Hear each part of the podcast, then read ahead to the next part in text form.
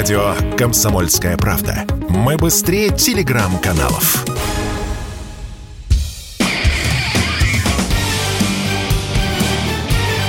Говорит полковник. Нет вопроса, на который не знает ответа Виктор Баранец. Заявление вице-спикера Совета Федерации Константина Косачева о том, что нормализация отношений между Россией и Украиной возможна только после смены власти в Киеве, выглядит, конечно, экзотично. Но я бы тут, конечно, поразмышлял над тем, насколько реалистично такое заявление и возможно ли смена власти сегодня в Киеве. Да, есть некоторые признаки того, что, например, армия во главе с Залужным начинает все чаще и чаще фрондировать с администрацией президента Украины Зеленского. Эта фронта э, продолжается уже давно, и в войсках э, все чаще скрежещут зубами и говорят о том, что, в общем-то, Зеленский в отношении армии ведет себя как предатель, а вот э, Залужный Залужный, главком вооруженных сил, все больше и больше набирает политический вес, и в Киеве даже поговаривают о возможном военном перевороте.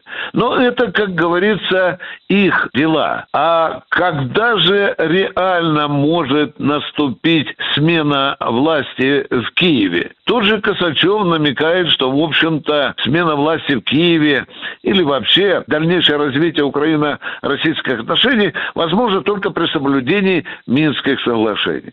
Мы об этом уже говорили тысячу раз. Но ничего не меняется. Зеленский поступает непоследовательно. То он категорически отметает возможность переговоров с Москвой, то он говорит, что надо вести переговоры только на киевских условиях. Конечно, конечно, на такие предложения Кремль никогда не пойдет. А тем временем войска киевского режима совершают все больше и больше преступлений. Одно из самых громких, которых произошло недавно, конечно, стал расстрел десяти пленных российских военнослужащих. И слава богу, я даже удивлен, что это дошло даже до Организации Объединенных Наций, дошло до Европейского Союза. Кажется, кажется, что-то там на Западе начинает меняться в мозгах дипломатов и политиков.